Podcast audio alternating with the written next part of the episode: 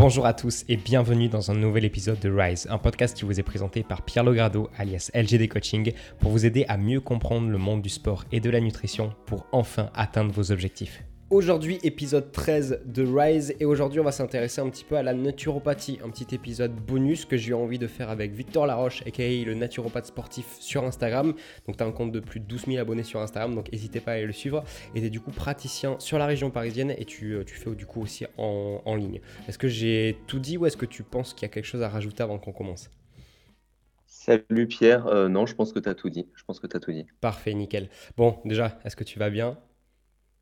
Euh, bah, ça va bien et toi? Bah écoute, ça va super bien. Donc pour euh, préciser un petit peu aux gens, donc c'est vrai que là du coup on est sur le 13e épisode, ça fait quand même pas mal de temps que ce podcast s'est lancé.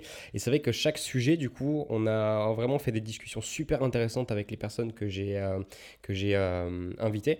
Et toi c'est vrai que bah voilà, tu es naturopathe et c'est vrai que la naturopathie, j'en ai jamais trop entendu parler. Donc pour le coup, je suis peut-être comme les personnes qui, qui écoutent aujourd'hui, c'est-à-dire que je ne me suis absolument pas renseigné sur le sujet, donc je me suis dit que j'allais t'inviter et qu'on allait en en fait bah, ensemble découvrir ton métier, un petit peu voilà, par quelle étape tu as, été passé. Peut-être que ça va susciter des vocations chez certaines personnes qui vont vouloir euh, bah, devenir naturopathe, qui sait. J'espère, euh, j'espère. voilà. Mais du coup, euh, donc on est au dernier épisode du coup de cette série que j'avais lancée de 13 épisodes. Donc pour rappeler un petit peu, si jamais il y a des personnes qui tombent d'abord sur cet épisode-là, donc Rise, c'est une série de 13 podcasts qui avait du coup pour but de simplifier et de résumer au maximum tout ce qu'on connaît du fitness moderne, donc la nutrition, le sport, un petit peu de développement personnel. Donc c'est pour ça que j'ai invité énormément de personnes sur ce podcast pour remettre un petit peu les choses à plat. Donc si vous venez de découvrir le podcast, n'hésitez pas à retourner depuis l'épisode 1 parce qu'on a vraiment passé énormément de sujets euh, en revue. Donc aujourd'hui, on va aborder le sujet de la naturopathie comme je l'ai dit et on va découvrir ça ensemble. Donc déjà, euh, Victor, je te propose de nous faire un petit tableau sur ce qu'est déjà la naturopathie, faire une petite définition. Je te laisse euh, nous dire ça. Ça marche. Alors, la naturopathie, la définition de la naturopathie, elle est un peu difficile à, faire en une phrase. Mais en gros, si on devait la résumer, on pourrait dire que c'est l'art de faire de la santé. À la fois de la santé de manière préventive, parce que euh, bah, on sait bien que la santé, c'est pas seulement l'absence de maladie. On peut faire en sorte, on peut faire en sorte de tout simplement bah, d'optimiser sa santé pour prévenir certaines euh, pathologies mais c'est aussi euh, l'art de faire la santé et de rééquilibrer son terrain, comme on dit en naturopathie, lorsqu'une pathologie survient. Ok? Donc du coup, la naturopathie, euh, de manière plus complète, en fait, elle va être basée sur cinq grands principes. Ces cinq grands principes, quels sont-ils? Le premier, c'est le causalisme. C'est qu'on ne traite pas le symptôme en naturopathie. On traite vraiment la cause profonde du, du mal, de la pathologie. Donc par exemple, si jamais, euh, si jamais il va y avoir une personne qui arrive avec de la tension et qu'elle veut baisser sa tension, on ne va pas lui donner euh, quelque chose qui va réduire sa tension, même de manière naturelle. On va chercher pourquoi elle fait de la tension. Super. D'accord? Et ça, cette, cette, cause, elle peut se situer au niveau physiologique, mais aussi au niveau émotionnel, parce qu'on sait que euh, tout ce qui va être stress, émotion, ça peut vraiment induire des conséquences au niveau physiologique. Ensuite, donc ça c'est le, premier, le premier point, c'est le causalisme. Le deuxième point, c'est le vitalisme. C'est qu'en fait, c'est de partir du principe que ce qui construit la vie, ce n'est pas seulement la matière, c'est aussi une énergie vitale qui nous anime. Voilà. Le troisième point, c'est l'hygiénisme. C'est baser en fait euh, sa santé sur une hygiène de vie. Le quatrième point, donc, c'est de, ne pas dépendre uniquement, on va dire, des médicaments et, euh, et, de, et des médecins. On va dire, c'est aussi d'être acteur de sa propre santé ce qu'aujourd'hui on a eu un peu de tendance à oublier. le quatrième point qui est très important, c'est le holisme. Donc ça, tu as dû, euh, peut-être que les gens qui nous écoutent euh, ont dû en entendre parler. Euh, quand à chaque fois qu'il y a marqué service holistique ou des choses comme ça, qu'est-ce que c'est? C'est prendre en compte les quatre plans de l'être, donc que ce soit au niveau physique, donc physiologique, au niveau énergétique, donc c'est ça en fait l'énergie vitale, au niveau spirituel et au niveau émotionnel. Voilà, donc c'est prendre en fait un problème dans sa globalité et pas seulement s'attarder sur euh, ce qui se passe au niveau physiologique. Enfin, le dernier point, c'est l'humorisme, c'est l'importance des liquides et non pas des organes. On va plus s'intéresser aux liquides en naturopathie euh, qu'aux organes. Voilà. Ok, super. Et du coup, Les si je... liquides, c'est quoi? C'est le sang, la lymphe, pardon, excuse-moi. Ouais, t'as bien fait de le Voilà. préciser. Et Ouais. du, du coup, si je comprends bien, euh, les personnes, par exemple, qui viennent te consulter pour de la naturopathie, tu as des personnes qui viennent peut-être parce que du coup, bah, ils ont découvert euh, un mal, comme tu dis. Et est-ce que tu as des personnes aussi qui viennent euh, te consulter régulièrement, tu vois, comme tu pourrais aller de temps en temps chez le médecin pour voir si tout va bien? Ça se passe comment un petit peu au niveau de la prise de rendez-vous? Alors, aujourd'hui, la majorité des gens viennent parce qu'ils ont connu, en fait, on va dire, un échec avec l'allopathie, c'est-à-dire avec la médecine traditionnelle. Ou alors, ils viennent parce que, euh, ils veulent aussi optimiser leur santé sur certains points. Par exemple, des femmes qui veulent arrêter la pilule, qui ont des troubles menstruels. Et en fait, euh, ce sont des troubles où l'allopathie, euh, soit ne prend pas bien en charge ces, ces situations, soit euh, leur dit en fait assez globalement, bah, c'est du stress, euh, il faut mieux manger, ouais, mais ils savent pas quoi, quoi manger en fait. Donc en fait, euh, là c'était assez, comment dire, assez abstrait ce que, ce que, ce que je t'ai dit au niveau des, des cinq, euh, des cinq Mhm. grands principes, mais en fait on utilise des techniques qui sont 100% naturelles, voilà, d'où le, le, le terme naturopathie. Et donc cool. dans ces techniques, on va retrouver euh, 10 techniques majeures, mais il y en a trois qui sont vraiment fondamentales. Il y a la nutrition, Ouais, il y a l'activité sportive et il y a tout ce qui est gestion des émotions. Et après, il y a plein d'autres techniques qui viennent euh, s'ajouter à cela. Donc, tout ce qui va être les plantes avec la phytologie, l'aromatologie, des choses comme ça, la luminothérapie, euh, les techniques réflexes, euh, des techniques magnéti- de magnétisme, par exemple. Voilà, il y a énormément de choses euh, qui vont, qui vont se surajouter à ces trois techniques majeures. Ouais, donc c'est super complet. Je pensais pas, tu vois, euh, moi je m'étais dit euh, naturopathie, il y a le terme nature du coup que j'avais, et je m'étais dit peut-être que du coup bah, tu traitais euh, certaines choses juste avec des plantes, tu vois, mais je j'avais pas du tout en tête que tu que étais sur tous ces tableaux-là. Et c'est vrai que c'est super intéressant. Et, Non, non, ouais, voilà, bien sûr, et, euh, et du coup, pour, euh, pour devenir naturopathe, euh, alors déjà, première question avant qu'on parle plutôt de, de ton parcours scolaire, si tu as fait des formations, etc. Euh, à quel moment tu t'es dit dans ta vie que tu voulais faire naturopathe? Parce que c'est un métier qui est assez récent. Je pense pas qu'il y a 10 ans en arrière, tu t'es. Enfin, je, je sais pas quel âge t'as, mais moi, de 10 ans en arrière, tu vois, ça revient quand j'avais 12 ans. Donc, donc est-ce que tu as toujours voulu faire ça ou est-ce que c'est quelque chose que tu as, que tu trouvé par hasard? D'où ça t'est venu en fait de vouloir faire ça? Non, alors pas du tout. Euh, je suis pas naturopathe de, de vocation, on va dire. Et je pense qu'il y en a, qu'il y a assez peu de personnes qui sont naturopathes de vocation.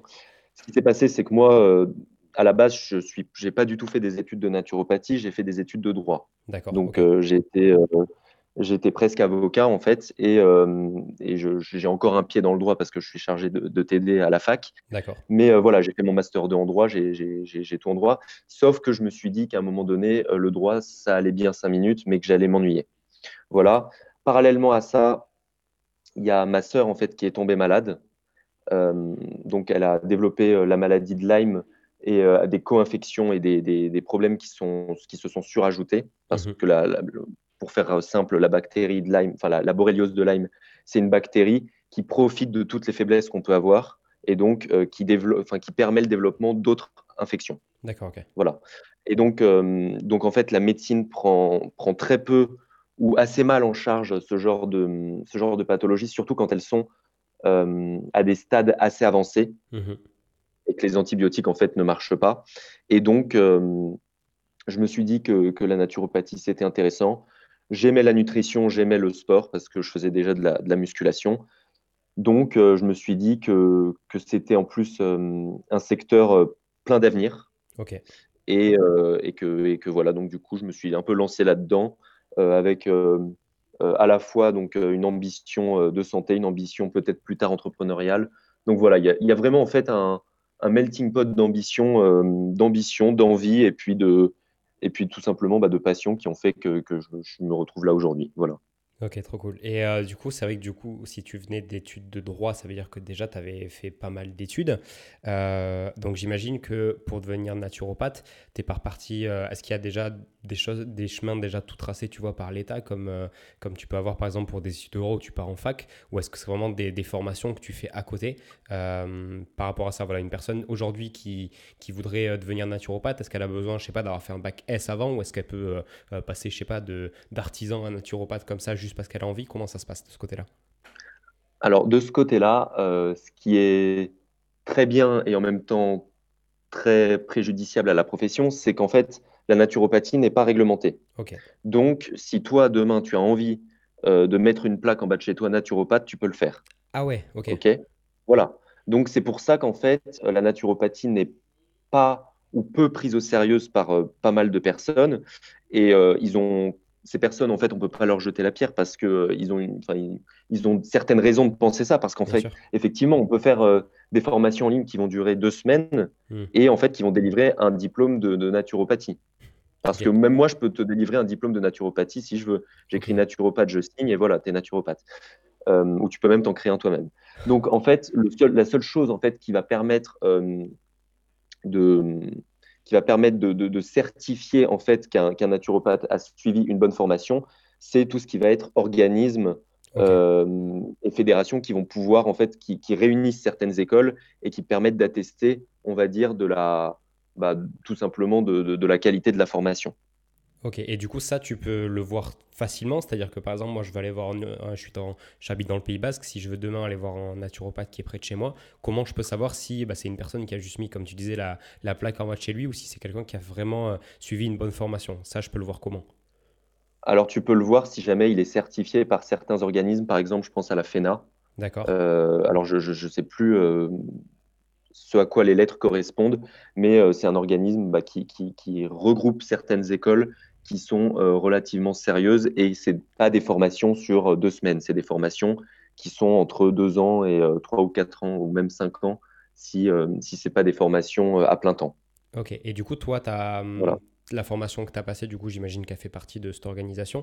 Et euh, ça s'est Ouais. passé comment? Tu as, eu une école dédiée? Tu as fait tout ça en ligne? C'est ça. Moi j'ai fait une école euh, en présentiel à Paris. Qui s'appelle ISUPNAT, euh, Institut supérieur de naturopathie, voilà, qui a duré euh, donc un peu plus de- d'un an, ça a duré presque près d'un an et demi, d'accord. et euh, c'était vraiment tous les jours, euh, 8 heures par jour. Voilà. Donc, euh, donc je veux, je veux, je veux bien avertir ce, pour ceux qui nous écoutent sur ce sujet et qui voudraient être tentés par l'aventure de devenir naturopathe, c'est qu'une école en naturopathie ne suffira jamais à faire de vous un bon naturopathe. Ok. C'est Ça ne suffit pas, il faut toujours se former, il faut Mm. vraiment aller lire des choses, il faut euh, avoir en même temps, je dirais, la vision naturopathique des choses, celle de l'expérience, mais aussi les visions un peu plus scientifiques, médicales, même si on n'est pas des médecins. Voilà, qu'on n'a pas, euh, qu'on n'est pas habilité à faire des diagnostics, euh, à donner des traitements, mais en tout cas, à prescrire aussi euh, des, prises de sang, des analyses, des choses comme ça. Mais en tout cas, ce qui est sûr, c'est que pour avoir une vision complète, il faut avoir bah, tout le prisme en fait en, vue, globale. Parce que euh, la naturopathie, parfois, ne, suffit pas, euh, en tout cas dans, l'éducation, enfin dans les enseignements qu'on nous apporte dans ces écoles, euh, à bien euh, discerner euh, tout ce qui, tout ce qui peut être euh, juste ou ce qui ne l'est pas. Ouais, donc ça t'apporte une, une certaine base et après par toi-même, du coup, tu as fait tes, tes propres recherches, eu des études scientifiques pour approfondir tes, tes connaissances. Ouais, c'est ça, exactement, exactement. Moi, il y a des choses qu'on m'a enseignées avec lesquelles je suis pas du tout d'accord. Ok, Euh, voilà, donc, euh, donc en fait, après, les, les bons naturopathes, je pense qu'ils se différencient par leur volonté vraiment ouais, de faire du bon boulot, d'aller rechercher et pas seulement de, de recracher ce qu'on leur a, ce qu'on leur a donné. Mais au, fi- au final, tu vois, euh, ça me fait un petit peu penser euh, euh, à ce que moi j'ai pu faire du coup de mon côté. Euh, je suis passé du coup pour devenir coach en ligne par la formation Bayesian France parce que j'ai Ouais, bon, eu un parcours scolaire totalement à côté comme toi de, de, de là où je suis aujourd'hui. Et, et c'est vrai que moi, pour le coup, tu vois, j'avais. J'ai pas voulu retourner sur les bancs de l'école euh, parce que je c'était pas mon truc et je savais que si tu me mettais dans une dans une salle de classe j'allais j'allais décrocher donc c'est vrai que pour moi, tu vois, le fait d'avoir trouvé une formation en ligne qui était euh, qualitative et qui m'apportait une base, parce que ça reste une base, tu vois, euh, il faut pas par, par- peu importe la formation que vous faites, euh, j'estime qu'il faut continuer d'apprendre et être un éternel étudiant et pas s'arrêter à, à ce qu'on ce qu'on a pu vous dire. Mais, mais du coup, c'est vrai que par rapport à ça, aujourd'hui, j'imagine, tu vois, qu'il y a des gens qui, comme moi, ont fait Bayesian se sont arrêtés à, à- aux connaissances qu'ils ont eues à ce moment-là et du coup qui bah, qui, qui ne sont pas des, des bons coachs, tu vois, ça reste des, des coachs qui ont, qui, ont, qui ont une base, mais c'est vrai que c'est vachement important, je trouve, et tu fais bien de le souligner, de, de soi-même être, euh, être un petit peu curieux et essayer d'apprendre. Et par exemple, tu vois, pour une personne comme moi qui, du coup, euh, aime pas trop, tu vois, cette, euh, cette, euh, cette dimension d'école où il faut se lever le matin, par exemple, il faut être là de telle heure à telle heure, est-ce que tu connais des bonnes Mhm. solutions pour devenir naturopathe en, pensant à- en passant, par exemple, un, un diplôme en ligne Alors, je connais pas tellement les formations en ligne, je m'y suis pas tellement intéressé parce que, pour dire la vérité, moi, je trouve que vraiment la qualité d'un naturopathe, elle se fait vraiment après la formation. La ouais, formation, c'est une base, mais vraiment, euh, les écoles de naturopathie en France, elles sont pas encore assez développées pour avoir un enseignement, un enseignement de, de qualité optimale. Euh, Vraiment, je trouve, en Suisse, en Allemagne, oui, là, il y a vraiment des, très bonnes écoles euh, qui durent longtemps aux États-Unis. Mais vraiment, en France, on n'en est encore qu'à l'état embryonnaire, on va dire. Et donc, bah, il y a énormément de, naturopathes. Alors, de toute façon, il y, a, beaucoup de bons naturopathes, forcément. Mais il y en a beaucoup qui sont diplômés, mais qui n'ont pas les connaissances, euh, je dirais, requises pour pouvoir euh, exercer de manière bah, salutaire pour, leurs clients et patients. Ok. Euh, donc en, en soi, tu vois, si je devais résumer un petit peu le truc, donc euh, une personne qui veut devenir naturopathe en France, du coup, euh, ce qui peut s'assurer, c'est du coup de, de faire une, une formation, donc soit en présentiel, soit peut-être en ligne, qui est, qui est du coup représentée par le, le FENA, tu m'as dit tout à l'heure, c'est ça? Par la FENA, ouais, c'est ça. Voilà, donc ça déjà, ça peut être une base, et ensuite, du coup, continuer à se former par, par lui-même, et là, du coup, on peut être face, du coup, à un bon naturopathe. Ouais, c'est ça. Après, il y a, il y a des, il y a plein de. En fait, moi, ce que, ce que, ce que je pense, c'est que d'un côté, on n'a pas. En fait, il faut jamais opposer naturopathie et allopathie, donc Mhm. naturopathie et médecine. Il faut essayer, en fait, de, de faire en sorte que ce ne soit pas des médecines parallèles qui ne se croisent jamais, mais plutôt des médecines, euh, bah, on va pas dire perpendiculaires, Qui mais qui se croisent en tout cas. Et voilà, et qui se complètent. Donc, en fait, je pense qu'il faut aller chercher de tous les côtés, euh, à la fois donc du côté de- de- de- des formations naturopathiques qui ont quand même des bonnes solutions au niveau empirique, au Mhm. niveau de, des tests, et puis de l'autre côté, bah, euh, plus euh, le côté scientifique. euh, du, du côté médical en allant chercher par exemple des DU de micronutrition euh, ou des formations en tout cas plus scientifiques. Voilà. Ok, bah nickel. J'ai creusé le sujet parce que je sais que sinon, c'est des choses qui allaient m'être demandées. Et quand tu vois, il y a une question qui peut être euh, pertinente comme ça, ça peut très vite revenir tous les jours sur, euh, sur la, boîte, euh, la boîte mail Instagram. Donc, donc voilà, je préfère éclaircir le sujet. Du coup, je veux m'intéresser maintenant plus à, du coup, à ton métier, maintenant qu'on a parlé vraiment de ta formation pendant un petit moment. Donc voilà, tu m'as dit que, qu'il y avait très bien des gens qui pouvaient venir te voir comme ça ou pour régler un souci qu'ils peuvent avoir. Est-ce que, par exemple, une personne qui a, qui a un objectif physique peut s'adresser à un naturopathe, tu vois, que ce soit de la perte de poids, de la prise de muscle, ou est-ce que ton métier c'est plus du général, c'est-à-dire pas se focaliser sur euh, soit mettre en place un surplus ou un déficit, mais plutôt euh, agir sur, euh, sur l'alimentation en globalité ou sur l'entraînement en globalité? Éclaircis-moi un petit peu de, de ce côté-là. Alors, je pense que vraiment, euh, ça dépend des naturopathes et de leur spécialité. Ok, Euh, ça dépend de, de la connaissance qu'ils ont du, du domaine sportif. Parce que la naturopathie est tellement large que chacun va avoir ses propres spécialités. M- moi, par exemple, euh, au niveau de l'activité sportive, bon, du coup, mon Instagram oriente un peu, aiguille un peu de, de ce point de vue, mais Mhm. c'est vrai que j'ai quand même quelques connaissances au niveau de la nutrition sportive. Mais ce, ce qui est sûr, c'est que je dirais aussi que les, que les connaissances que peuvent avoir des coachs sportifs avec des naturopathes sont pas nécessairement, euh, en fait, elles se, elles se croisent, c'est ouais, certain, mais elles peuvent aussi se compléter parce que le naturopathe, par- parce que par exemple, le, le nutritionniste ou le, ou le coach sportif va pouvoir dire, voilà, il faut manger euh, tant de, hum, tant de grammes de protéines par, Mhm. par kilo de poids de corps, euh, il faut faire ça pour optimiser et tout. Mais en fait, le naturopathe, ce qu'il peut faire, c'est, par exemple, euh, optimiser la fonction intestinale pour faire en sorte qu'en fait, on absorbe beaucoup mieux euh, tout ce qui est protéines. Faire en sorte aussi qu'il y ait euh, bah, une protéine, enfin une synthétisation, une, une synthèse, pardon, des protéines musculaires qui soient euh, augmentées en, en optimisant bah, le spectre de, de tout ce qui est acide aminé. Voilà, donc en fait, à ce niveau-là, c'est sûr qu'il y a des techniques qui vont permettre bah, d'agir sur la prise de masse et ce sera pareil pour la prise de poids. Pour la prise de poids, le naturopathe, il va, enfin, en tout cas, le bon naturopathe, il va pas promettre des miracles. En tout cas, c'est pas ma pratique de la naturopathie. Mhm. Promettre des, des miracles à, à base de thé vert, détox. Euh, il va plutôt proposer un déficit calorique. ouais, Et ce déficit calorique, on va aller le chercher soit en relançant le métabolisme, si jamais euh, il y a des diètes à 1000 calories qui ne fonctionnent pas, ça veut dire qu'il y a peut-être un Mhm. problème de métabolisme. Ou, euh, enfin, optimiser le sommeil parce que bah, le sommeil, euh, ça permet aussi de, de pouvoir euh, accélérer, ou on va dire en tout cas optimiser la perte de poids passe par, euh, par un, un fonctionnement hormonal meilleur. Euh, et ce sera pareil aussi euh, pour des gens qui vont être, euh, enfin, notamment pour des femmes par exemple qui vont être à la, en ménopause, qui vont produire beaucoup moins d'hormones. et donc qui vont avoir plus de mal à, perdre du poids. Donc effectivement, pour la perte de poids, ça peut être intéressant euh, parce que la, démarche, elle va être vraiment globale et puis on va encore une fois essayer de chercher vraiment la cause. Est-ce que c'est qu'une question d'alimentation et de calories ou est-ce qu'il y a aussi une question bah, de dépenses énergétiques, que ce soit lié aux hormones, euh, au sommeil ou encore euh, à une thyroïde qui est assez faible Ok, ouais, en fait, c'est euh, venir euh, observer en fait tous les facteurs qui peuvent faire qu'une perte de poids échoue et, et voir le, lequel, lequel ne va pas et pas promettre des miracles en mode bois ce thé détox et ça va, ça va venir t'aider. Voilà, exactement, exactement. En tout cas, moi, c'est ma, c'est ma pratique. Mmh. c'est ma pratique issue de mes connaissances. voilà, je sais que, que, que, de manière globale, en fait, il y a, en fait, je, je, pense que sur la, par exemple, sur la perte de poids, je, mmh je rentre un peu plus dans le concret. Mais, mais bon, je crois qu'il y, a un podcast qui, qui est dédié, donc euh, je ne vais pas m'étaler sur le sujet. Mais euh, vraiment, il n'y a, y a, pas que l'option, euh, il n'y a que les calories qui comptent d'un côté, mmh ou alors les calories, ça ne sert à rien. Non, je pense que la vérité, elle est entre les deux. Forcément, le déficit calorique, il est fondamental. Mmh mais après, ce déficit calorique, il ne dépend pas que de l'apport calorique. Il peut aussi dépendre voilà, de tous les facteurs dont on vient de parler.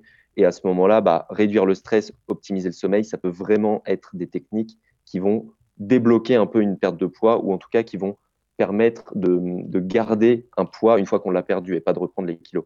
Ouais, carrément. Et donc, euh, donc voilà. ça, ça va être vraiment ton, ton approche du coup plus euh, par rapport à la nutrition. Est-ce que tu as aussi un travail du coup spécifiquement sur, euh, sur le sport par exemple Bon, peut-être pas, je sais pas si par exemple tu fais des programmes de musculation ou si ça c'est vraiment pas dans, dans, ton métier, mais si, si jamais tu, tu fais pas ça, est-ce que spécifiquement pour le sport, tu as, des gens qui viennent te voir, je sais pas, pour augmenter leur performance et du coup tu, tu les aiguises d'une certaine manière? Est-ce que ton métier voilà, se, va se compléter avec un sport comme la musculation? Euh, Alors oui, alors en fait, comme le sport est une des techniques majeures en naturopathie, mmh nécessairement, que ce soit pour des athlètes ou pour euh, des personnes euh, non athlètes, enfin pour des, gens qui ne sont pas sportifs, on va pouvoir aiguiller sur quelle nature, quelle intensité, quelle fréquence au niveau de l'activité euh, physique. Après, pour des gens qui, recherchent euh, effectivement de la performance, oui, il y a des, y a des, j'ai des personnes que je suis qui, je, pense à quelqu'un qui a fait les JO en, en water polo, je pense à une femme qui, est, qui fait les championnats de France en cyclisme. Voilà, donc oui, à ce niveau-là, je peux, je peux comment dire, suivre des athlètes de haut niveau. Mais en fait, ce qui est très très bien, enfin, ce que je trouve très intéressant en tout cas dans mon approche, mhm. c'est qu'on va pas seulement regarder euh, tout ce qui est en rapport à l'activité sportive. En fait, on va aussi regarder tous les facteurs euh, qui vont avoir une influence déterminante sur l'activité sportive, sur la performance, mais que les préparateurs physiques peuvent, par exemple, ne pas trop connaître. Je pense, euh, par exemple, au cycle menstruel chez la femme. Mhm. Si une femme a des douleurs menstruelles et qu'elle est incapable de s'entraîner pendant bah, pendant 10 jours euh, par mois parce qu'il y a trop de douleurs menstruelles, et bah forcément, si on améliore euh, tout, le, toutes les, douleurs associées, bah forcément, il va y avoir euh, beaucoup plus de performance. C'est la même chose au niveau intestinal. Si par exemple, une personne bah, s'entraîne beaucoup trop dur, mmh une personne par exemple qui ferait du crossfit, voilà, le crossfit, et elle est très forte au niveau cardio, mais elle n'arrive pas à prendre suffisamment de, masse. Et ben, on peut rechercher euh, les causes en fait euh, à ce manque de prise de masse. Soit ça peut être dans l'alimentation, donc ça c'est ce que ferait un, coach sportif, un nutritionniste, mais ça peut être aussi lié à tout ce qui va être porosité intestinale, parce que si jamais euh, il y a par exemple en fait une activité physique qui est trop intense, eh ben, la muqueuse intestinale va forcément être dégradée, il va y avoir nécrose de certaines cellules absorbantes au niveau intestinal, et donc il va y avoir une malabsorption au niveau intestinal. Donc peut-être que de réduire pendant un temps le sport, ça peut, enfin le sport en tout cas, euh, le, cardio, ça peut être euh, une bonne idée pour ensuite bah, reprendre plus de muscles. voilà, donc en fait, il y, a tous les facteurs, je dirais, qui entourent, qui entourent la performance, qui sont déterminants et qui peuvent être vraiment améliorés. Parfois, le blocage vient de là. Ok.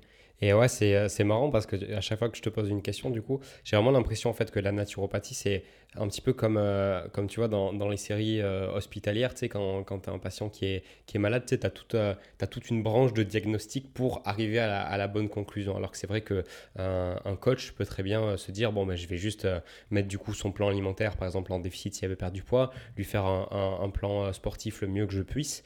Mais, mais après, c'est vrai que bon, ça, ça dépend encore une fois des connaissances. Je pense qu'un un coach qui est suffisamment euh, curieux comme tu peux l'être peut avoir aussi des connaissances et venir euh, appliquer des choses au niveau de la digestion, au niveau du métabolisme et autres. Mais, euh, mais c'est vrai que là, depuis tout à l'heure, tout ce que tu me dis, ça me fait penser à un énorme arbre de possibilités en fait que tu regardes et tu viens voir si chaque branche ça, ça va. C'est un peu ça en, réalité.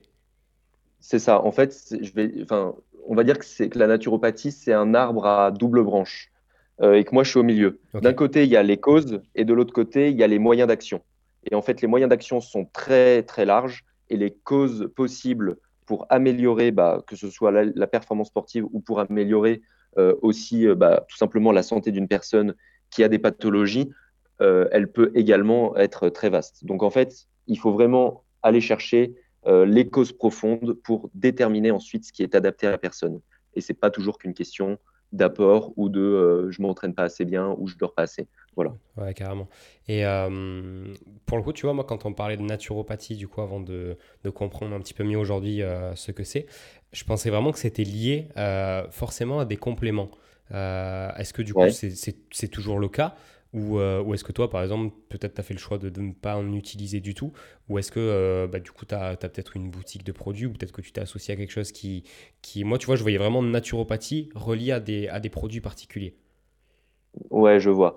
Euh, alors, oui, les naturopathes peuvent s'appuyer sur des compléments alimentaires, des plantes, des choses comme ça. Mmh après, moi, en fait, j'ai pas de dogme. Je ne suis pas anti-complément, je ne suis pas pour les compléments. Je suis pour les compléments quand on sent, soit quand la capacité, euh, enfin, soit quand il y en a vraiment besoin, parce qu'il y a vraiment une carence qui est, qui est flagrante, mhm. soit euh, lorsque on va pouvoir, euh, on va pas pouvoir en fait par l'alimentation bah, combler la petite carence éventuelle qu'il y aurait parce que bah, la personne a un régime particulier, parce qu'elle ne peut pas manger ça ou ça. Et, dans ces cas, bah, il faut trouver, euh, il faut trouver des, moyens de, faire en sorte qu'elle ait le nutriment qui est essentiel. Donc, par exemple, euh, je vais dire n'importe quoi, euh, si une personne a besoin de zinc, mhm. et eh ben, voilà, il va falloir lui donner le zinc. Mais si en même temps, elle est végétarienne ou végane, bah, ça va être un peu plus compliqué d'aller chercher des sources de zinc. Et on va pas lui demander de manger tout le temps des noix de cajou ou tout le temps du, riz complet ou, qui sont des sources de zinc. Euh, donc, à ce moment-là, voilà, la complémentation, ça peut être euh, utile. Après, il y a aussi une question, j'ai envie de te dire, d'effet euh, boule de neige des, compléments. Quand c'est des compléments qui sont pris comme ça, sans association, ça peut être peu, peu, peu pertinent. Mmh Mais lorsqu'il y a des, des, associations de certains nutriments, là, effectivement, ça peut être intéressant.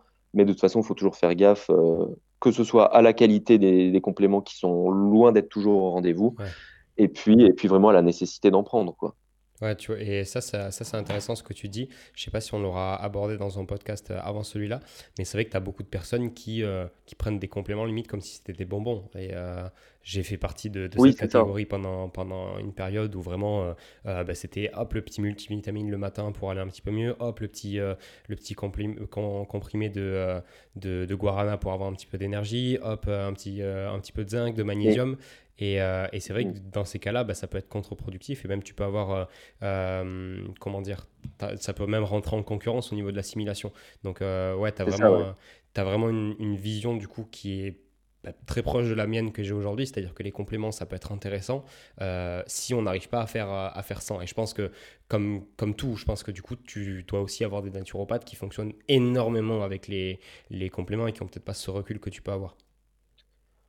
Bah, moi, après, j'ai des connaissances en nutrition qui me permettent de savoir à peu près où on peut trouver tous les nutriments. Et quand je parle de nutriments, je ne parle pas seulement de protéines, de glucides ou même de vitamines. il, y a, bien d'autres nutriments euh, qui sont bien moins connus, mais qui, sont, qui peuvent être très intéressants.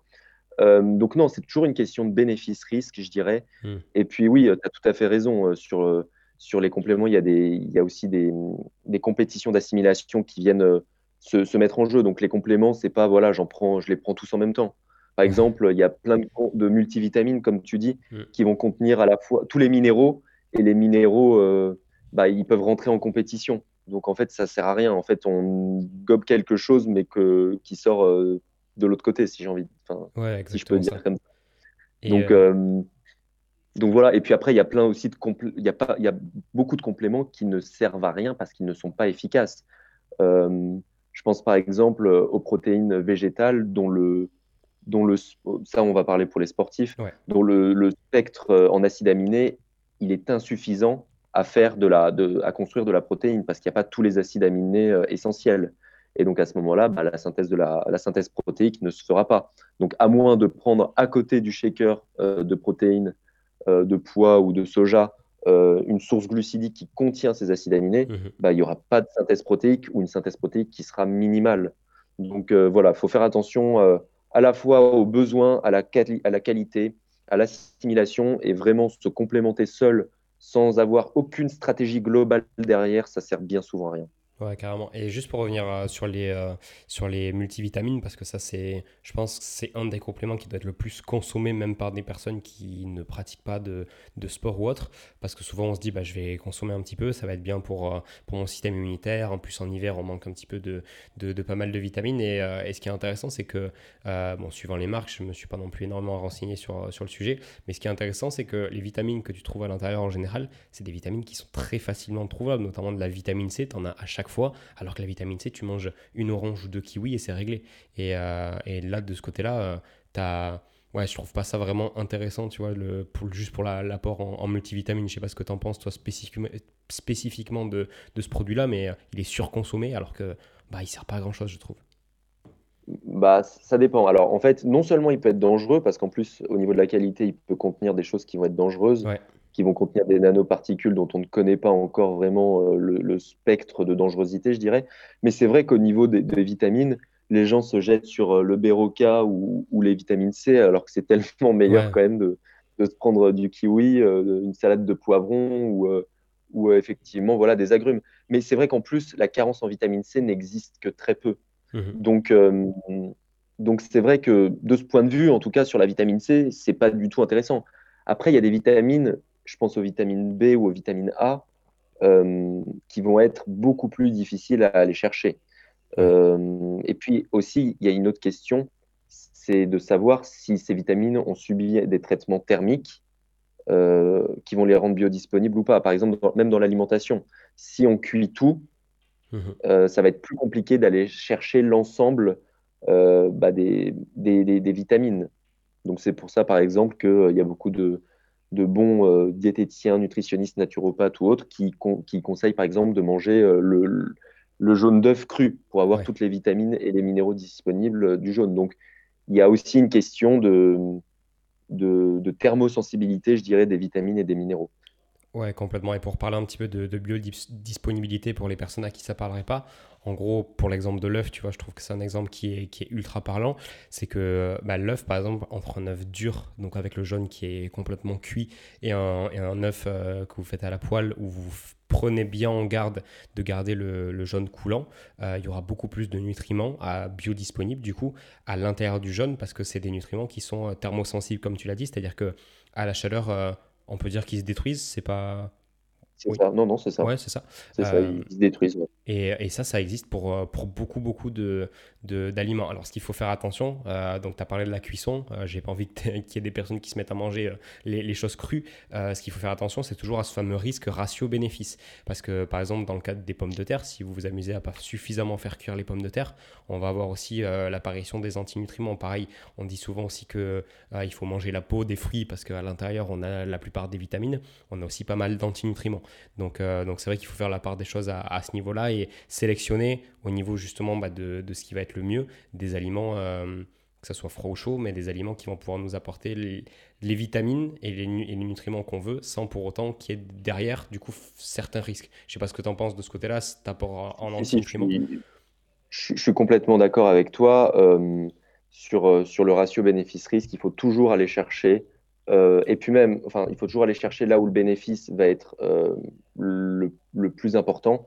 Et puis même, il y a certains cas où la consommation crue ou cuite d'un aliment va être dépendante du nutriment qu'on a besoin d'aller chercher dans cet aliment. Par exemple, euh, je pense à, euh, au, brocoli. Le brocoli, parfois, il vaut mieux le faire cuire beaucoup parce que ça va augmenter, par exemple, euh, ses, ses, capacités antioxydantes, mais sur d'autres points, il vaut mieux moins le cuire. Donc en fait, même au enfin, en fonction des besoins, il faut plus ou moins cuire les choses. Après, c'est sûr que moi, je ne suis pas adepte du crudivorisme. Euh, mais, euh, mais ce qui est sûr, c'est qu'il y a là encore une stratégie à avoir euh, en termes de, cuisson des aliments. C'est exactement comme tu parlais de l'œuf du jaune. de la même manière qu'il faut cuire, ne pas cuire le jaune, pardon, il faut cuire le blanc parce qu'il y a un antinutriment qui va qui s'appelle l'avidine, je, si mes souvenirs sont bons, et qui va déminéraliser en fait toute notre vitamine B8, qui va nous, capturer la vitamine B8 pour, pour l'éliminer. Donc voilà, et puis en plus même au niveau protéique, euh, ça va améliorer la, biodisponibilité, c'est-à-dire l'utilisation que notre corps va pouvoir faire des protéines. Donc, euh, que ce soit au niveau euh, des compléments ou de l'alimentation, c'est sûr que toutes les stratégies doivent être envisagées. Ouais, et là, après, euh, j'aime toujours, tu vois, revenir un petit peu sur. Euh, parce que là, forcément, peut-être qu'il y a des gens qui, écoutent, tu vois, qui se mettent tout doucement à, commencer à mieux manger et qui disent Oh mon Dieu, mais s'il faut que je commence à faire attention à, chaque fois à, tout ça, euh, ça va être compliqué. Et là, on parle dans un contexte d'optimisation. C'est-à-dire que même si en soi, vous ne faites pas attention à ça et que vous mangez pour la plupart des aliments qui sont peu industrialisés, qui viennent de votre potager, qui viennent de, de fermes près de chez vous, ça sera déjà un point qui sera, qui sera primordial. Là, c'est vraiment on rentre dans les détails pour optimiser encore plus. Euh, une personne peut très bien être en bonne santé sans faire attention à, tout ça. Je ne sais pas ce que tu en penses de, ce côté-là. Je pense qu'il faut y aller étape par étape surtout. Ouais, on veut pas faire peur aux gens. Non, vraiment, c'est même c'est même pas le détail, c'est le détail du détail. Mais après, pour des gens qui ont des pathologies ou qui ont vraiment des soucis, euh, qui ont vraiment des objectifs précis, là oui, euh, ça peut, des détails peuvent faire la différence. Mais sinon, pour une personne qui est en plutôt bonne santé, manger varié euh, en, qualité, en quantité, euh, c'est le meilleur conseil qu'on puisse donner parce qu'on ne met juste pas tous ses œufs dans le même panier. Et en fait, c'est de ça dont on a besoin, c'est de, de, manger varié pour avoir toutes, toutes, les, toutes les vitamines, tous les minéraux disponibles. Il n'y a pas besoin de, de se casser la tête à dire ouais mais ça je dois le manger avec ça. Ah mais ça va pas avec ça. Donc comment je fais? Et puis en plus ça va pas ensemble les aliments. Non euh, faut pas non plus prendre la tête sinon on serait tous déjà euh, on aurait tous déjà creusé notre tombe pardon. Et euh, donc, donc donc voilà. Donc c'est sûr qu'il faut, faut faire un peu faut, faut pouvoir faire attention mais faut pas se prendre la tête. Manger varié manger des légumes manger de la protéine animal quand on n'est pas, quand on n'a mhm. pas de régime particulier, euh, idéalement. Et euh, sinon, bah, végétal, en, ayant bien conscience, là, peut-être qu'il faudra faire plus attention dans ce cas-là. Voilà, dans ce cas-là, il faudra peut-être être, avoir des, des, choix de conscience éthiques, écologiques ou, ou personnels, en tout cas, c'est très bien. Mais dans ce cas-là, pour la santé, on peut essayer de, de faire attention à certaines choses, c'est sûr là, il faudra peut-être faire un peu plus attention. Et pour, les végétariens notamment, et les, les, véganes, en tout cas ceux qui consomment beaucoup de protéines végétales, euh, à ce moment-là, moi je conseille vraiment de mettre un gros point d'attention sur les antinutriments. C'est vrai que pour une personne qui mange de tout, euh, c'est vrai que les antinutriments, moi tu vois, je me suis beaucoup pris la tête avec les antinutriments à un moment. Euh, même j'arrêtais de manger par exemple des pâtes blanches alors que j'adore ça, parce que je me disais, ah ouais, mais c'est pas bien avec des antinutriments, l'acide phytique il va, il va, il va m'empêcher d'assimiler certaines choses. Et euh, maintenant, tu vois, je me suis un petit peu éloigné de ça parce que je pars du principe aussi que, que l'adhésion à un plan alimentaire est super importante. Et, et du coup, voilà, je, tenais juste à préciser ça, que quand on parle d'antinutriments, pour une personne qui mange de tout, euh, qui a des protéines de bonne qualité avec un aminogramme complet, euh, il n'y a pas vraiment de problème. Après, vous pouvez euh, voilà, éviter par exemple de manger du complet, manger du blanc, ou par exemple passer du pain complet au pain en levain qui contiendra moins d'antinutriments. Mais par contre, pour une personne qui a un régime végétal, c'est avec là, à ce moment-là, euh, si euh, vous mangez des pois chiches sans les faire pré-tremper, que vous mangez des lentilles sans les faire pré-tremper et que c'est votre euh, source principale d'acide aminé et de protéines, là, à ce moment-là, à mon sens, il faut un petit peu plus surveiller ces antinutriments et peut-être à ce moment-là aussi, parce que c'est vrai qu'on rentre dans du, dans du un petit peu plus compliqué, c'est peut-être à ce moment-là aussi que nos rôles interviennent et qu'il faut consulter un spécialiste pour avoir du coup un plan alimentaire qui convient à, nos, à, ce qu'on a envie de faire sans faire d'erreur de, son côté parce que c'est vrai qu'on ne peut pas euh, devenir euh, comme ça en claquant des doigts, euh, naturopathe ou coach qui a, qui a fait vraiment des études poussées là-dedans. Je, veux bien ton avis là-dessus par rapport à ce que je viens de dire. Non, bah, je suis complètement d'accord. je suis complètement d'accord en fait. Il faut juste, ouais, il faut, il faut faire attention à tout ça quand on a un régime qui, enfin, qui est restrictif sur certaines catégories de nutriments parce que bah, il sera moins varié, donc moins équilibré, même s'il peut convenir à certaines personnes. Mmh. Euh, il ne peut pas y avoir de vérité absolue. Donc là, on parle de la nutrition en matière de nutrition, tout simplement parce qu'en fait, on a aussi des capacités génétiques qui sont différentes. On parlait euh, du vegan, par exemple, un vegan, euh, bah, il ne va pas pouvoir manger directement de vitamine A qui va être biodisponible parce que la vitamine A biodisponible, le rétinol, ce n'est, enfin, on le retrouve que on le retrouve que dans les produits animaux. Pareil, il ne va pas consommer de sources de cholestérol. Euh, le cholestérol, on entend toujours que c'est mauvais, mais c'est quand même le précurseur de, des hormones stéroïdes. Donc, euh, c'est grâce au, cholestérol que, les femmes ont leurs règles. C'est grâce au cholestérol que euh, le matin, quand vous vous réveillez, messieurs, bah, ça se passe bien. voilà. Et donc, sans cholestérol, si on a une, des mauvais, on va dire une mauvaise génétique au niveau hépatique, on va pas bien transformer, on va pas pouvoir synthétiser nous-mêmes le cholestérol. Normalement, on peut le faire, mais il y a une partie de la population qui ne pourra pas. Et donc, si cette partie adopte un régime végétalien, bah, ce sera plus compliqué au niveau de tout ce qui est libido, euh, des choses comme ça. Donc, en fait, euh, c'est pas parce que ça marche sur quelqu'un que ça marchera forcément sur vous. Et donc, il ne faut pas essayer de se, de se faire du mal à, et s'entêter en fait à dire voilà, lui, ça marche, sur Sissimua, ça marche, pourquoi moi, je me sens pas bien si je suis vegan?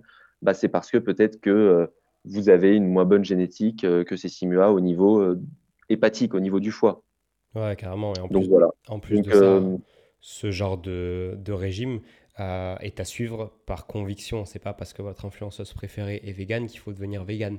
Euh, devenir végane ou végétarien, c'est euh, parce que vous voulez avoir un impact positif sur la planète ou parce que vous êtes sensible à la cause animale, mais c'est pas pour ressembler à quelqu'un ou pour avoir les mêmes résultats que quelqu'un qu'il faut avoir ce genre de régime parce que mine de rien, c'est énormément de contraintes et beaucoup plus de, choses à surveiller comme tu le soulignais. Mmh, c'est sûr. Et euh, on va parler euh, d'un dernier complément pour, euh, enfin, d'une vitamine pour le coup. Je veux ton avis là-dessus et on va finir par ça.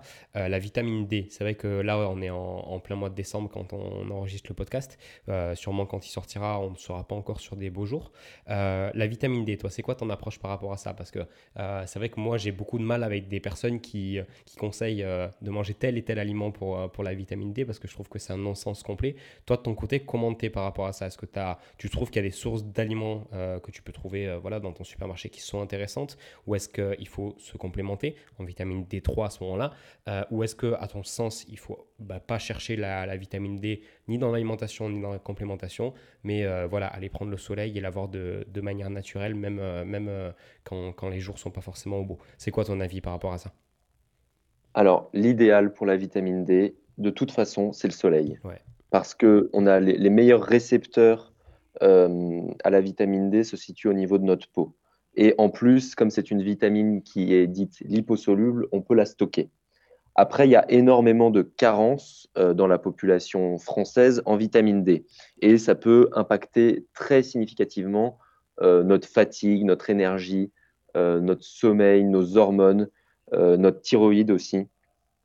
Et donc, toute notre activité cellulaire. Donc, il est certain que quand on habite dans le Nord-Pas-de-Calais, qu'on n'a pas la chance de partir aux Maldives l'été et euh, qu'en plus on travaille euh, pas à l'air libre, qu'on travaille dans un bureau, là, voilà, ça va être compliqué d'aller chercher la vitamine D avec le soleil. Euh, à ce moment-là, ce qu'on peut faire, je pense déjà, c'est regarder du côté de l'alimentation. du côté de l'alimentation, voilà, aller regarder un peu tout ce qui va être jaune d'œuf, tout ce qui va être aussi euh, produits laitiers euh, qui contiennent de la vitamine D.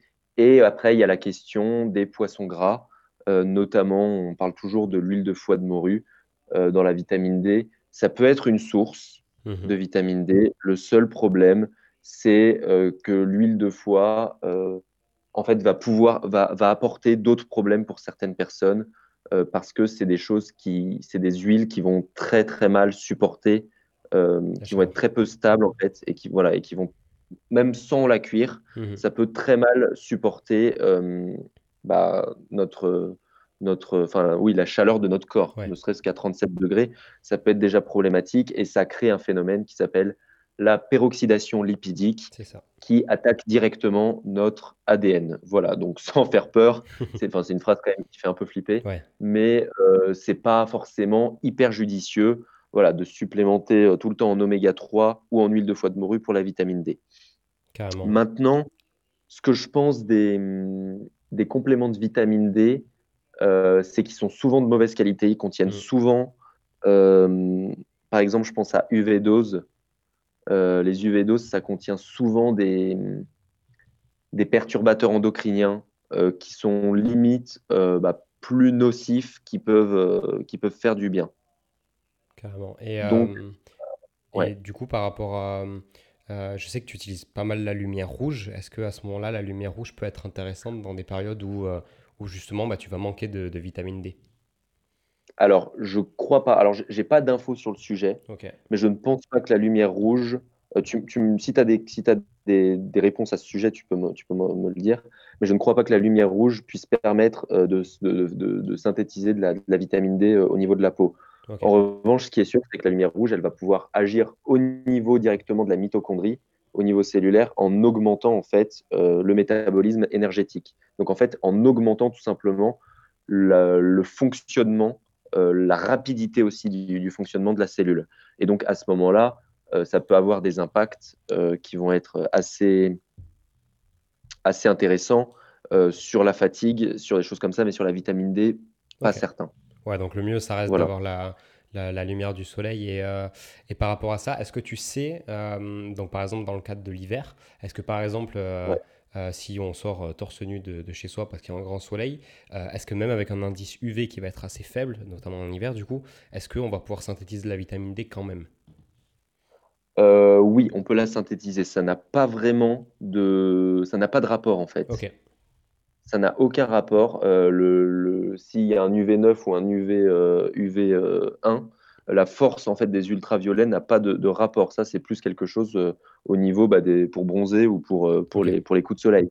Mais euh, vraiment, le soleil, un, soleil radieux même par moins 10 degrés, ça suffit à synthétiser de la vitamine D. L'idéal, c'est de rester allez, au moins 20-30 minutes avec une bonne partie du, du corps découvert, on va dire mmh. la tête, le cou et puis les bras pour le coup, euh, je salue euh, Will qui est souvent dans ses stories euh, Instagram, du coup juste en short la dernière fois dans la neige pour justement avoir son petit bain de soleil et, avoir sa, vitamine D.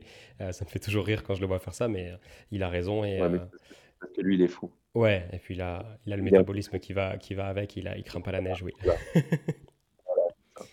bah écoute, je pense qu'on a vraiment fait le, tour. J'ai beaucoup aimé cette partie complément qu'on a fait à la fin qui, je pense, aurait été très très utile. Euh, du coup, si je dois résumer un petit peu euh, ce qu'on a dit pendant le podcast pour, euh, pour synthétiser tout ça, donc ouais, ce que tu me disais, c'est que pour les formations de naturopathie, pour aller consulter, il fallait faire un petit peu attention bah, où avait été formé le naturopathe. Donc rappelle-moi l'organisation, j'ai toujours pas retenu le nom. FENA, F-E-N-A, la FENA. Donc ouais, faites attention à ça. Et, euh, et, après, euh, et après, c'est vrai qu'on a beaucoup parlé des, compléments. Euh, toujours avoir du coup ce risque ratio-bénéfice qui est super important à regarder sur, sur votre plan alimentaire.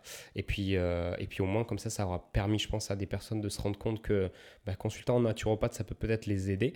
Donc rien que pour ça, Victor, je te remercie. Et, et pour le coup, bah, on peut te retrouver du coup sur Instagram. À l'heure actuelle, tu as plus de 12 000 abonnés. Donc le naturopathe sportif sur Instagram, n'hésitez pas à aller voir ça page. Et puis, euh, et puis voilà. Euh, je te remercie encore une fois du coup d'avoir accepté mon invitation et, euh, et d'avoir discuté avec moi. Merci.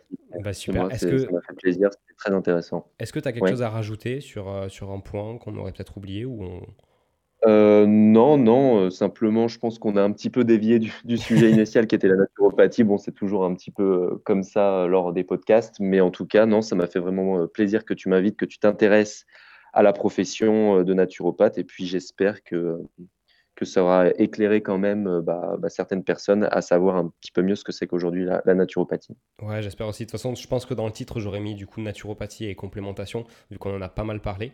Euh, en tout cas, pour ceux qui écoutent encore jusque-là, je vous remercie. Si vous êtes arrivé jusqu'ici, n'hésitez pas à nous laisser un petit avis sur le podcast. Suivant la plateforme sur laquelle vous écoutez, vous pouvez mettre sûrement des petites étoiles. Donc si ça vous a plu, n'hésitez pas à mettre 5 étoiles. Si vous êtes sur Apple Podcast, n'hésitez pas aussi à mettre un petit commentaire. Euh, je pourrais y répondre, que ce soit sur mon Instagram ou dans un futur podcast Vous pouvez donner votre avis, nous reprendre sur certaines choses, ça peut être intéressant. Et aussi, n'hésitez pas à partager ce podcast autour de vous si jamais une personne voilà, veut aller euh, consulter un naturopathe, mais sait pas trop comment savoir si c'est un bon ou pas. Euh, vous lui partagez ce podcast, comme ça elle aura toutes les informations. Sur ce, je vous souhaite une très très bonne continuation. Rendez-vous pour le prochain podcast. Cette fois-ci, je vous dis pas la semaine prochaine, je sais pas quand il arrivera. En tout cas, Victor, encore une fois, je te remercie d'avoir accepté mon invitation et, euh, et on se dit à la prochaine. Merci à toi, Pierre. Salut.